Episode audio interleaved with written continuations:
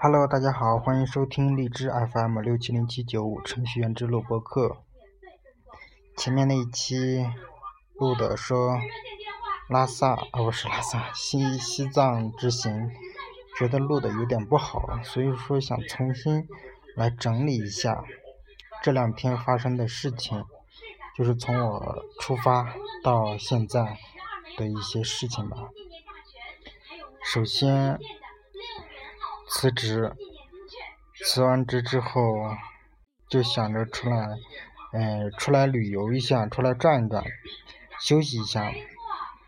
自己也不想去做太多的攻略，自己一个人去旅游，我觉得我自己不太适合。嗯，我是那种去到一个地方之后，连东南西北都分不清的人。就是一个路痴，虽然在北京都待那么长时间了，有时间东南西北还是分不清楚，更别说陌生的城市了。所以说就报了一个团，来到西藏。要说来西藏的话，其实呢也不是我自己想来的，刚开始只是听朋友。嗯，说的他想来，最后呢，他又没有时间，所以说，只有我自己一个人来了。经过我的了解之后呢，觉得西藏确实是一个神奇的地方。前面节目里我也有说过，所以说就在八月六号的时候，我就报了个团，从北京买到西安的票，然后又从西安到拉萨。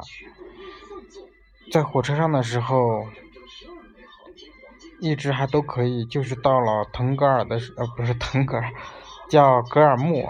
到了格尔木的时候，就开始出现高反了，头就一直的痛，然后还会全身都没有力气，还会感到呕吐，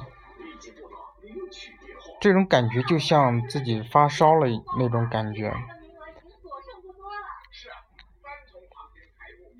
其实，在去之前呢，我也有了解过，说这个高原反应啊，并不是说你的体质好，你去的话，去去西藏的话就不会有高原反应，嗯，反而你体质好了，去了之后可能会高原反应很强烈，嗯，也不是说你体质差的话去了，嗯，就一定有高原反应，这跟每个人的体质，嗯。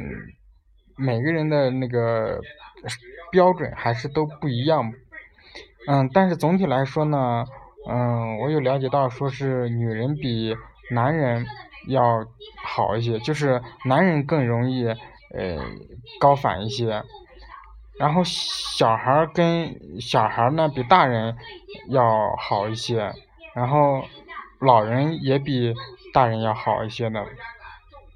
啊，我现我在的那个车厢里，呃，怎么说，应该是包房里边，坐的是卧铺，呃，他就有一个女女的，还带个孩子，孩子可能就五岁的样子，他们的反应就很小，不是很大，反而几个男的高原反应还都是挺明显的，特别难受。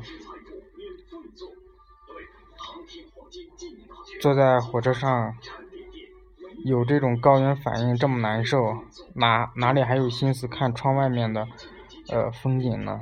虽然说窗外的风景，嗯也不错，但是实在是太难受了。就这么在火车上坚持了，坚持忍了一天吧。坚持忍忍了一天，我就早上就吃了一顿早饭，然后这一天都没有吃，到晚上的七点的时候到站了，然后他们旅行旅行社的人接了我们，把我们安排到了酒店。我跟一个人一个团友分到了一个酒店，然后他也他是杭州的。他在教学，他是一个小学的语文老师，也是趁着这个暑假，然后出来，嗯，到西藏来嗯旅游。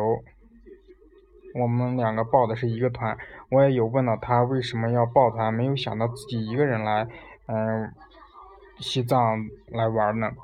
他也有说嗯人生地不熟嘛，第一第一次来。什么都不方便，而且自己也懒得去做攻略什么的。嗯，这个做攻略的话，确实是一个很大的问题。这个得提前半个月到一个月把攻略做足才可以的。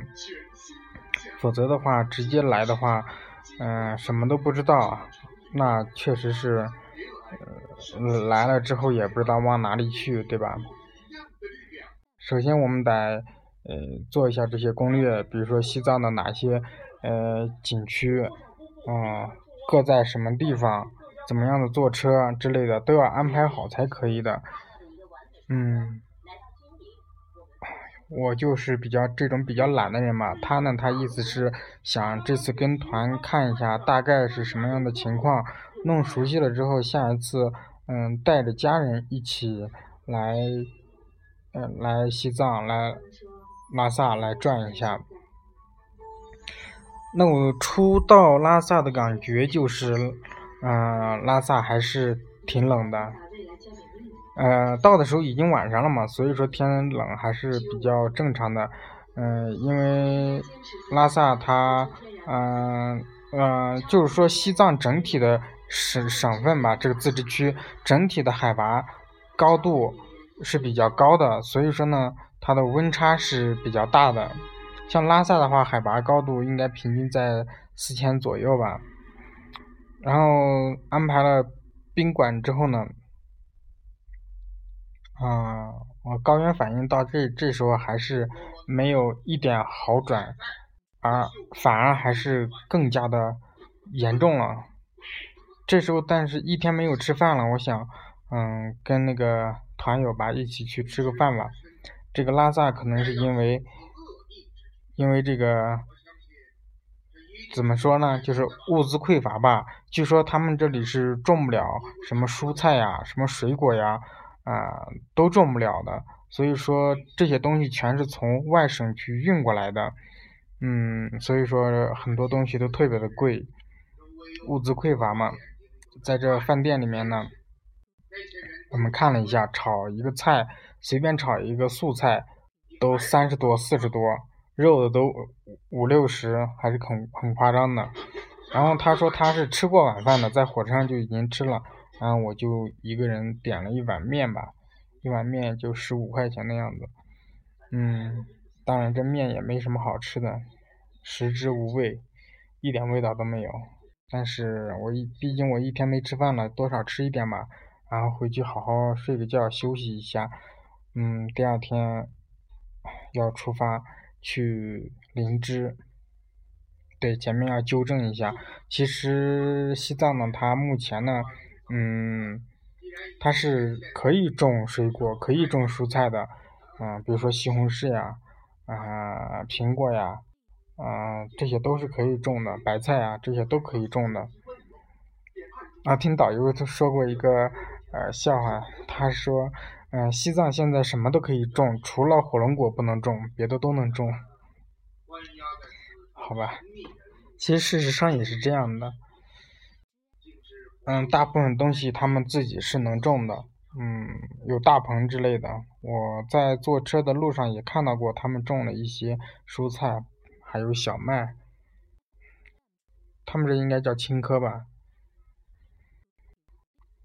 嗯，休息了一个晚上，休整了一个晚上之后，第二天早上的五点，我们就要起床去，呃，因为呃呃去去那个林芝，因为拉萨是海拔是比较高的，四千四千多，所以说不适合我们这种刚来的人去嗯游玩。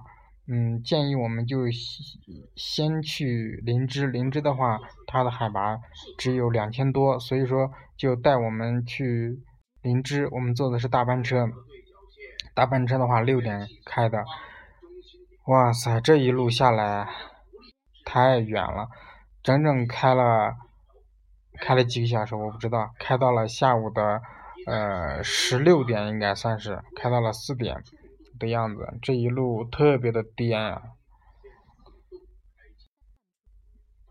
这一路上也看到很多的骑行骑行者。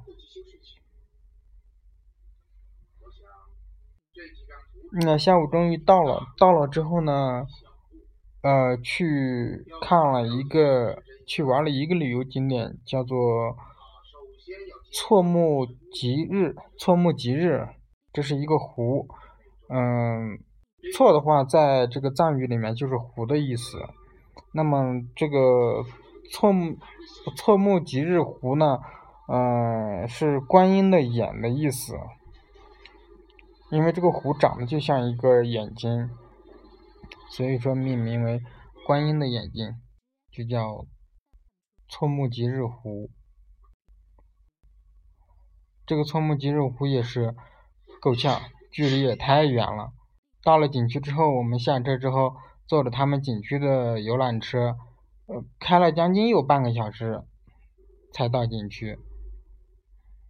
游玩了大概有个半个小时的样子，又回来了。真心没什么好玩的，过去了一趟就吃了一个他们的青稞饼夹毛，呃，那个是什么肉啊？哦，还有那个松松茸，嗯。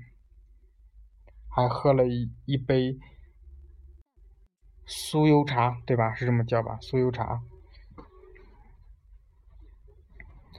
好吧，就下就回来了。回来之后又参观了一个倪斌洋博博物馆，这个是啊，这个里面是呃。很多的这个这个这个藏族的少数民族以前劳动时候所用的一些工具和器械，包括他们的服饰、他们的文化啊习惯等等，就是简简单单的浏览一下，听导游讲解一下。觉得有时间跟团还是有一定的好处的，比如说在北京的话，我在北京去旅游景点玩的话，肯定是不跟团的，就自己想去哪就去哪了。但经常会听到别的导游去讲解，然后就凑上去听一听。其实你跟团还是有一定好处，这个导游有些东西啊，导游不说你是不知道的，除非还没有除非，确实是这样的。导游能讲讲到很多东西，嗯，当然跟团的话也是有一个不好的地方，就是太坑，大家应该也都知道，比如说逛店，对不对？强制性的逛店去买东西，当然现在都一般都不强制性了，只是带你去逛店看一下。那你想买就买，你不想买就不买。但是呢，你像这一个团里面这么多人，进去之后总有人买，对不对？反正我是不买，但是总有人买。嗯，今天就吃了个晚饭，然后在林芝的一个八一镇安排住宿，完了之后。完了之后就是明天了，明天还是五点起床，太早了。明天五点起床之后是要游玩，游游玩的叫雅鲁藏布大峡谷，这是上午的，下午还有一个是南泥沟，那我这些景点我都不是很熟悉。其实我应该先了解一下的，这个我是没法给大家讲解、介绍什么的，因为我没有去过，我也没了解过，只能等到明天游玩结束之后，有机会再给大家分享吧。嗯，明明天完了之后，后天，后天我就不太清楚了。嗯，然后就是三天要在这个林芝待，嗯，最后两天到拉萨。到拉萨的话，主要就是呃看一下那个布达拉宫，呃后面那个叫什么是大啊大昭寺，还有就是嗯八角街，又叫八廓街是吧？这中间这个字啊，好像是多音字，我听好多人说过不同的版本。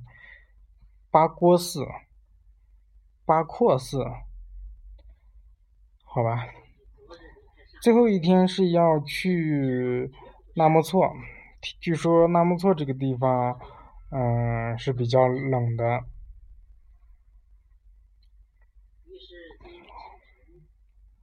好吧，那就先这样吧，我看。现在时刻也是到了 十二点二十八了，明天五点要起床出发去雅鲁藏雅鲁藏布雅鲁藏布雅鲁藏布大峡谷，好吧，各位晚安。